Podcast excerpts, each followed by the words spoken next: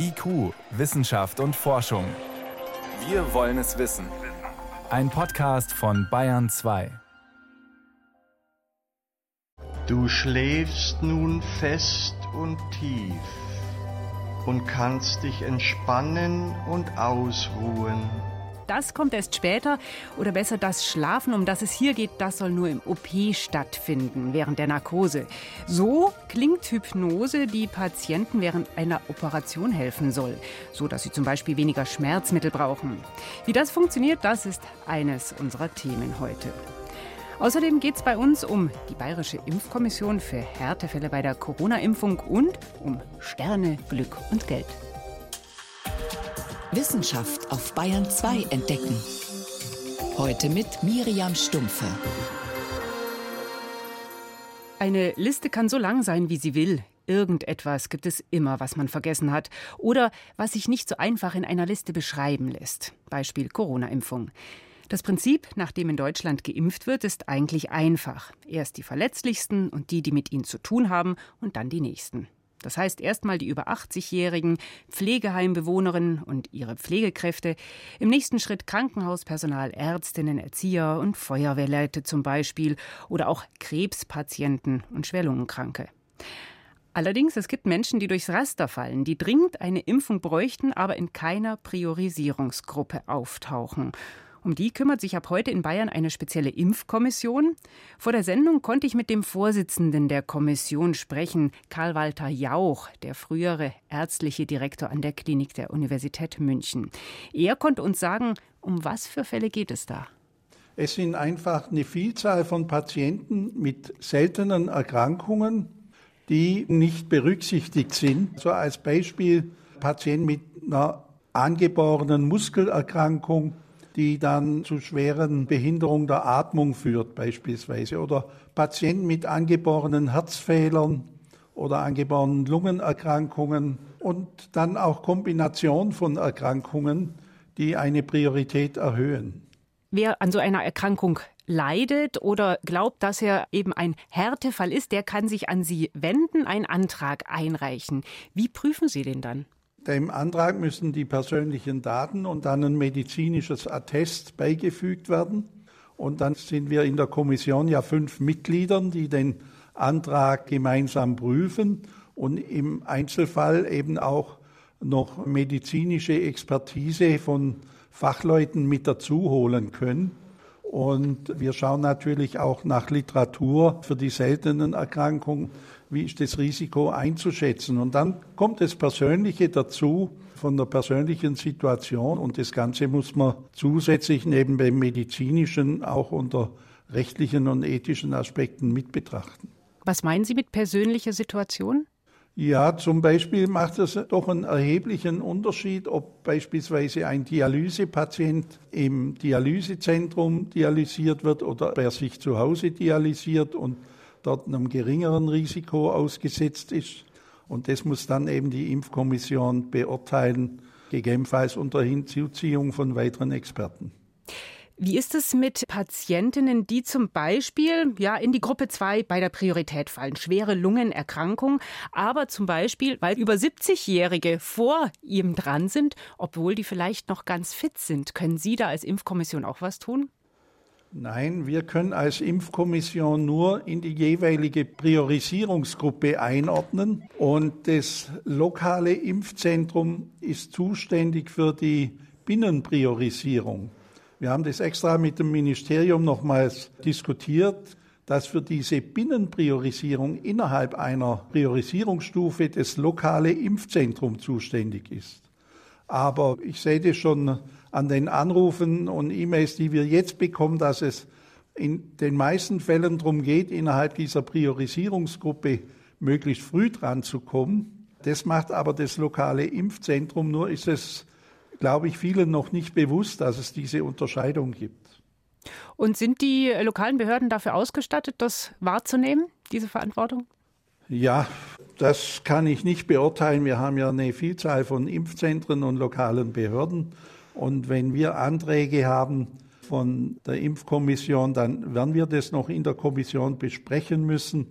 Wenn wir Atteste erstellen, ob wir hier unter Umständen eine gewisse Empfehlung für eine Binnenpriorisierung mit aussprechen. Da muss man einfach auch sagen, auch in ethischer Hinsicht wird man bei so einer Mangelsituation nicht jedem Einzelnen gerecht werden können.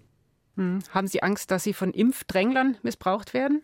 Ja, ganz sicher Es sind jetzt auch schon Anrufe gekommen, Personen, die goldene Hochzeit haben oder eine Reise gebucht haben und gleichzeitig krank sind, dass sie jetzt bevorzugt in der Gruppe drankommen. Das ist natürlich nicht Aufgabe der Impfkommission. Ich würde Sie gerne noch nach einer Einschätzung fragen, allgemeinerer Art. Es hat begonnen die Diskussion darum, die Priorisierungen zu öffnen, wenn es um den Impfstoff von AstraZeneca geht, weil der in Deutschland ja bei über 80-Jährigen gar nicht verimpft wird. Markus Söder zum Beispiel hat darüber nachgedacht öffentlich. Wie beurteilen Sie das? Sollten wir das tun? Also ich denke, man sollte keinen Impfstoff sozusagen verwerfen lassen. Aber ich glaube, es gibt genügend Gruppen, um diese Frage der Verimpfung von AstraZeneca-Impfstoffen zu lösen, ohne die Priorisierung aufzuheben. Also ich hatte heute früh schon mehrere Anrufe, die sich auf Herrn Söder beriefen und es kann doch jetzt jeder geimpft werden. Also das ist ein falsches Signal, wenn man jetzt von der Priorisierung so komplett abrückt.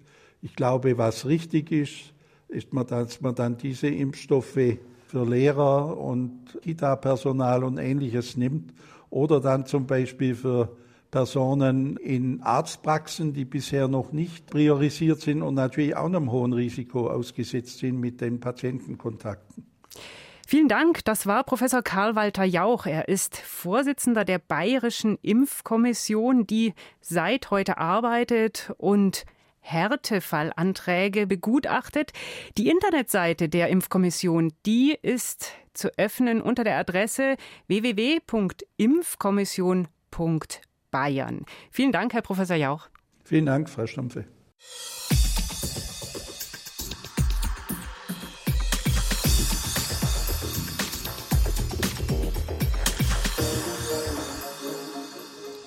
Macht Geld glücklich?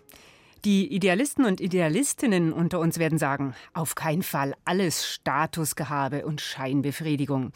Pragmatiker kontern dann, ein Grundstock an Geld muss schon da sein fürs Glück. Wer ist schon gelassen und zufrieden, wenn am Monatsende das Geld für Strom, Telefon oder sogar ein Kilo Äpfel fehlt? Das ist auch die Mainstream-Meinung unter Psychologen und Ökonominnen. Allerdings macht sehr viel Geld glücklicher als mittelfiel Geld? Dazu gibt es neue Antworten aus den USA. Das Glück wächst mit dem Einkommen. Mit dieser einfachen Aussage bringt Matthew Killingsworth von der University of Pennsylvania seine aktuelle Studie auf den Punkt. Der Psychologe hat 1,7 Millionen Glücks- und Unglücksmomente von mehr als 33.000 Menschen ausgewertet. Erfasst wurden sie über eine App. Mehrmals täglich mussten die Teilnehmer eingeben, was sie empfinden. The main outcome measure that this paper talks about asks people ich frage die Menschen in meiner Studie, wie sie sich derzeit fühlen, auf einer Skala von sehr schlecht bis sehr gut. Ich stelle aber auch generelle Fragen über sie selbst, einschließlich ihres Einkommens. Also die Studie untersucht, ob das Wohlbefinden der Probanden mit höherem Einkommen steigt. Und wenn man sich das anschaut, gibt es eine kleine, aber sehr stetige Zunahme. Bislang gingen viele Psychologen und Ökonomen davon aus, dass Geld zwar Glück und Zufriedenheit steigert, schlicht und einfach, weil Existenzsorgen wegfallen. Doch bei einem Jahreseinkommen von 75.000 Dollar, das sind umgerechnet über 62.000 Euro, so die Annahme, sei es genug. Darüber hinaus könne man durch mehr Geld allein nicht mehr glücklicher werden. Das stimmt nicht, sagt der Psychologe Matthew Killingsworth. I mean, I hate to say it, but my data suggest as high as possible. Ich hasse das zu sagen, aber meine Daten zeigen, das Einkommen sollte so hoch wie möglich sein. In meinen Ergebnissen gingen die Einkommen bis 300, 400, 500, 600.000 Dollar im Jahr, was schon ziemlich hoch ist. Aber da gibt es sicher noch Menschen, die noch viel, viel mehr verdienen. Warum das Wohlbefinden mit mehr Geld steigt, erklärt der Psychologe ganz einfach. Einer der wichtigsten Gründe ist wohl, dass Menschen, die mehr verdienen, mehr Kontrolle über ihr Leben haben. Das erklärt 75 Prozent des Zusammenhangs zwischen Einkommen und Wohlbefinden. Es ist natürlich ein Unterschied, wenn du im Supermarkt bist und die teuren Himbeeren siehst, die so gut ausschauen, dann kannst du sie dir mit mehr Geld einfach kaufen. während es sonst nur für trockene Pasta reicht. Vielleicht arbeitest du in einem Job, der dich nicht erfüllt. Mit genügend finanziellen Ressourcen kannst du einfach kündigen und vielleicht einen besseren finden. Ein anderer großer Unterschied ist, wenn Menschen kein Geld haben, verbringen sie viel Zeit damit, sich Sorgen zu machen, um Rechnungen und wie sie das alles hinkriegen. Menschen mit einem hohen Einkommen haben diese Sorgen nicht. Im Gegensatz zu früheren Studien zu Glück und Geld hat Psychologe Killingsworth die Emotionen breiter abgefragt, wie sich die Menschen in bestimmten Situationen fühlen, was sie gerade machen und in ihrem Alltag erleben. Und mit Hilfe des Smartphones konnte er das quasi in Echtzeit tun. Das könnte natürlich zu dem neuen Ergebnis geführt haben, sagt Soziologe Jan Delhay von der Universität Magdeburg. Dennoch ist er vorsichtig, die Ergebnisse auf Deutschland zu übertragen, da die Gesellschaft in den USA anders sei materieller Erfolg, ökonomischer Erfolg äh, zählte einfach mehr. Die USA sind kompetitiver als wir. Das Leben eines Menschen hängt einfach stärker auch von seinem Markterfolg ab. Äh, in Deutschland werden einfach auch mehr Leistungen öffentlich bereitgestellt. Von daher könnte man sich schon fragen, ob halt in Deutschland der Zusammenhang zwischen Einkommen und äh, Wohlbefinden vielleicht etwas schwächer ist als in den USA. Matthew Killingsworth möchte die Ergebnisse seiner Studie auch nicht für allgemeine Lebensratschläge nutzen. Das Gefühl der Kontrolle über ihr Leben ist den Menschen wichtig, sagt er.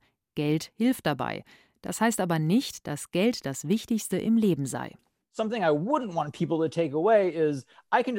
möchte nicht, dass die Menschen aus dieser Studie mitnehmen, wenn ich mich nur darauf fokussiere, so viel Geld wie möglich zu verdienen, bin ich glücklich.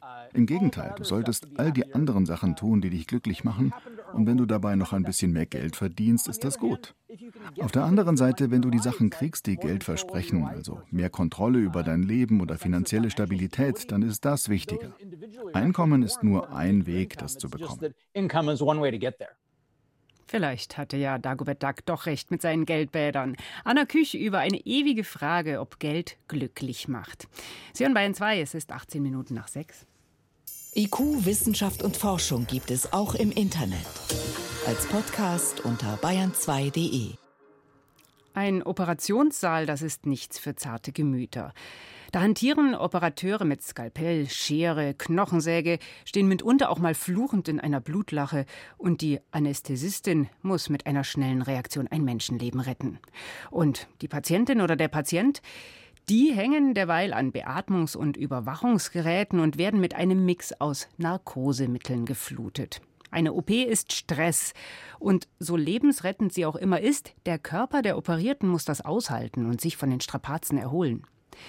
In dieser Ausnahmesituation soll jetzt ausgerechnet etwas helfen, das manche Menschen immer noch eher für Hokuspokus halten. Hypnose.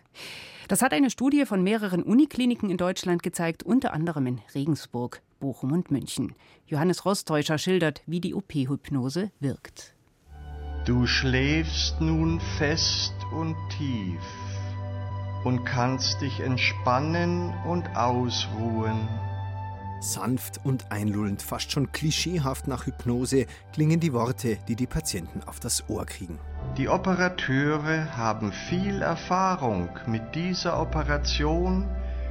Sie arbeiten sehr konzentriert und sorgfältig. Die ganze Narkose hindurch klingt das so. Zwischendurch kommt auch noch eine weibliche Stimme dazu, eine Ärztin quasi, die nochmal bekräftigt, wie gut alles läuft. Ernil Hansen, einer der Autoren der Studie. Die postoperativen Schmerzen, die Schmerzen nach der Operation, waren in den Patienten, die diesen Text gehört haben, verringert um ein Viertel. Hansen ist emeritierter Professor für Anästhesiologie der Uniklinik Regensburg und seit Jahrzehnten Hypnoseforscher. Die von ihm zitierten Ergebnisse, die Patienten, die im OP mit solchen Sätzen beschallt wurden, wachten leichter auf, es war ihnen seltener schlecht, vor allem aber brauchten sie um 34 Prozent weniger der nach OPs üblichen starken Schmerzmittel. Und auch wenn es nicht untersucht wurde, geht Hansen nach jahrzehntelanger Erfahrung als Notfallmediziner, Anästhesist und Hypnotiseur davon aus, dass die beruhigenden Worte weitere positive Auswirkungen auf die Patienten haben. Es werden seine Selbstheilungskräfte auch wirklich benannt, dass er für den Kreislauf zuständig ist, dass er so wichtige Dinge wie Gerinnung, Infektabwehr, Wundheilung, dass das seine Leistungen sind. Dabei haben auch die Operierten der Kontrollgruppe, also sozusagen die Placebo-Patienten, höchstwahrscheinlich bereits einen Vorteil. Sie bekommen Kopfhörer auf, ohne Text, aber sie sind dadurch von der Stimmung im OP abgeschirmt, von der nämlich auch Menschen in Narkose viel mehr mitkriegen, als man meinen könnte. Da passiert schon mal, dass dann einer sagt, so ein Mist oder der stirbt uns jetzt oder wir brauchen schnell Blut, so, solche Dinge. Bernhard Zwissler, Professor und Chef der Anästhesiologie der Kliniken der Münchner LMU, wägt jedes Wort sehr genau. Er hat im Lauf seiner 30 Jahre im Beruf auch schon Gegenstände fliegen sehen im OP, aber das sei alles sehr viel besser geworden, sagt er immer wieder. Trotzdem gebe es überall Ausnahmesituationen, unvorhergesehener Stress und alle werden lauter. Das heißt nicht, dass wir nicht daran arbeiten müssen, auch in diesen Situationen einfach professionell zu kommunizieren. Das gelingt häufig auch, aber halt nicht in jedem Einzelfall. Das muss man einfach realistisch sagen. Wie viel Patienten mitkriegen, auch wenn sie tief in Narkose liegen, weiß man spätestens seit den 90er Jahren. Da hat man an der Münchner Uni einem Teil der narkotisierten Patienten über Kopfhörer die Geschichte von Robinson Crusoe erzählt, der Kontrollgruppe nicht. Hinterher wurde abgefragt, was den beiden Gruppen zu dem Wort Freitag einfällt. Die einen sagten gleich Wochenende oder Fisch zum Mittagessen, die anderen, zumindest ein Teil, Insel oder Robinson Crusoe. Implizites Gedächtnis nennt man sowas, also quasi unbewusstes Gedächtnis. Und das kriegt eben sehr viel mit. Es kommt ein Befund von der Pathologie in den OP-Saal kommuniziert über die Lautsprechereinrichtung und der Pathologe sagt, der Befund ist negativ. Das ist dann im Raum. Die wenigsten Patienten wissen, dass die Aussage im Kontext einer pathologischen Untersuchung in aller Regel bedeutet, es ist alles gut. Ich finde keinen Tumor. Die Konsequenz wäre, allen Patienten im OP Kopfhörer aufsetzen, ob mit oder vielleicht auch vorerst ohne hypnotisierende Worte. Alleine die Abschirmung müsste viel bewirken. Zwissler sieht das genauso, zumal es bei OPs mit nur lokaler Schmerzausschaltung eh schon gemacht wird. Aber auch in der Medizin, sogar in der Chirurgie, braucht alles seine Zeit. Von wegen ausgenockt. Unter Narkose bekommen wir erstaunlich viel mit und sind sogar empfänglich für Hypnose. Das könnte vielen Patienten helfen. Bayern 2. Wissenschaft schnell erzählt. Und hier gegenüber im anderen Bayern 2 Studio ist jetzt meine Kollegin Veronika Bräse mit aktuellen Meldungen. Und da geht es um einen riesigen Eisberg, der in der Antarktis abgebrochen ist. Besser gesagt, eine Eisinsel eher, oder? Also, das war ein riesiger Brocken, ja, der ist doppelt so groß wie der Bodensee und der ist abgebrochen. Und schon voriges Jahr hat man dann einen ganz langen Riss gesehen, der sich jetzt durch das 150 Meter dicke Eis gefressen hat. Also es war eigentlich abzusehen und man kennt das. Manche erinnern sich vielleicht vor vier Jahren war das mal, dass ein noch größerer Brocken auch woanders in der Antarktis abgebrochen ist. Ist das der Klimawandel? Also die Forscher sagen, dass es nichts mit dem Klimawandel zu tun hm. hat, hm. sondern das passiert einfach immer wieder, ist ganz normal. Das läuft äh, jahrzehntelang so, dass ein Gletscher vom Land ins Meer rutscht und dort immer weiter rauswächst. Und unter dem Gletscher ist dann Wasser, also kein festes Land. Und irgendwann ist das rauswachsende Eis, das sogenannte Schelfeis, so schwer, dass es abbricht.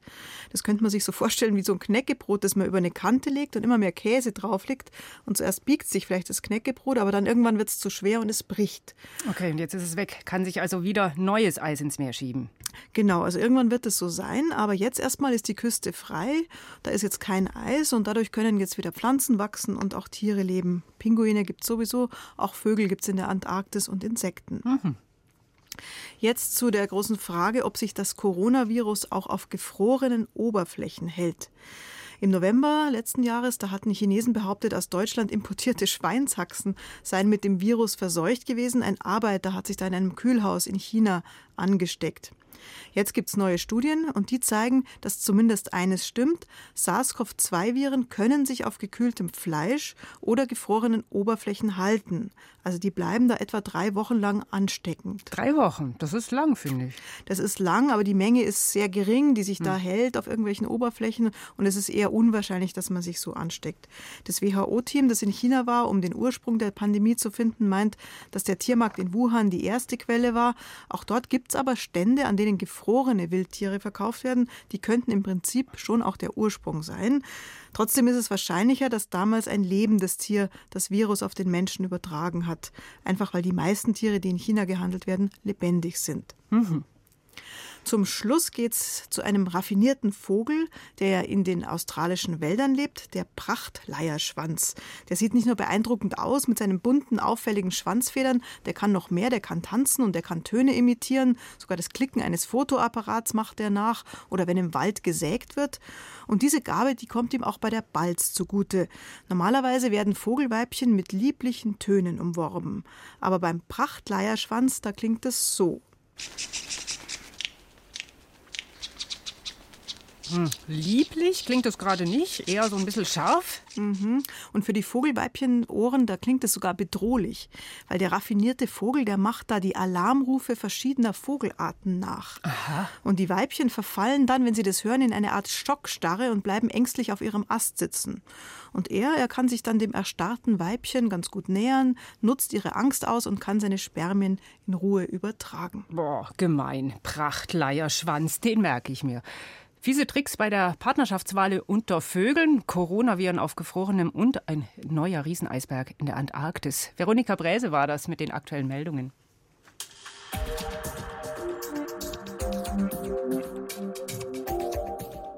Strahlend blauer Himmel über ganz Bayern, gleißendes Sonnenlicht den ganzen Tag.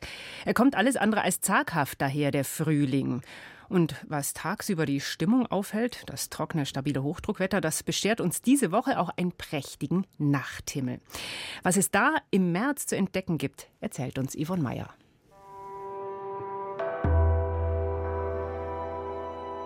Zweimal im Jahr gibt es Gelegenheit, ein besonderes Himmelsphänomen zu beobachten, das Tierkreislicht. Das kann man mit viel Glück im Herbst und im Frühjahr sehen.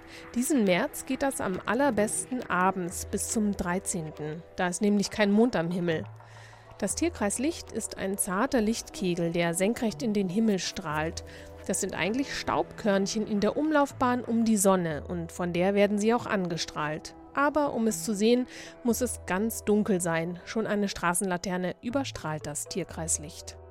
Der Frühling kommt in großen Schritten näher und auch die Frühlingssternbilder machen sich wieder deutlicher bemerkbar. Der kleine Krebs, der riesige Löwe und auch der große Bär stehen im Laufe der Nacht ganz hoch am Himmel. Doch das deutlichste Zeichen ist die Tag- und Nachtgleiche. Am 20. März ist es soweit. An diesem Tag geht die Sonne exakt im Osten auf, steht mittags senkrecht über dem Äquator und geht genau im Westen unter. Wir haben zwölf Stunden Tageslicht. Und ein paar Tage später kommt der Frühlingsvollmond mit seiner eigenen Tag- und Nachtgleiche. Der leuchtet auch zwölf Stunden der Planet Mars ist in der ersten Monatshälfte als einziger Planet sichtbar am Nachthimmel. Doch dann tauchen wieder Jupiter und Saturn in der Morgendämmerung auf. Und am Monatsende schon relativ deutlich. Ein auffälliger Doppelpunkt am Horizont im Südosten.